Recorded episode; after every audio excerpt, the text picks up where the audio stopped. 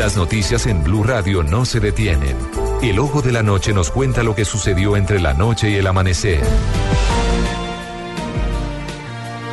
Hay una noticia de última hora en el norte de Bogotá, en el puente de la carrera 30 con calle 94, por la zona del deprimido. Allí se encuentra Eduard Porras. Néstor, muy buenos días, buenos días para todos los oyentes de Blue Radio. Pues no son buenas las noticias con ese trágico accidente que ocurrió esta madrugada aquí donde nos encontramos a esta hora.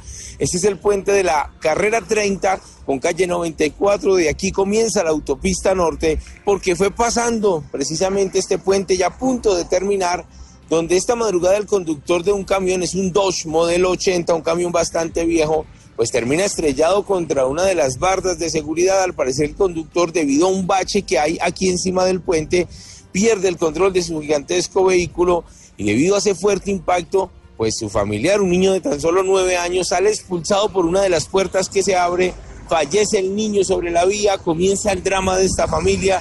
El conductor del camión al percatarse de lo ocurrido baja de su camión, verifica que el niño estaba ya sin signos vitales, intentó lanzarse desde la parte más alta del puente, la Policía Nacional lo evita y comienza la investigación del grupo de tránsito de criminalística para indagar y verificar si en realidad esas fueron las causas exactas, sumado al mal estado también del camión, que infortunadamente deja a una familia sin un niño de nueve años. Hace pocos minutos se retiró el grupo de criminalística de tránsito, ya está nuevamente reabierta la vía hacia el norte de la ciudad pero todavía queda el sinsabor de un lamentable caso que ocurrió esta madrugada aquí en el norte de Bogotá.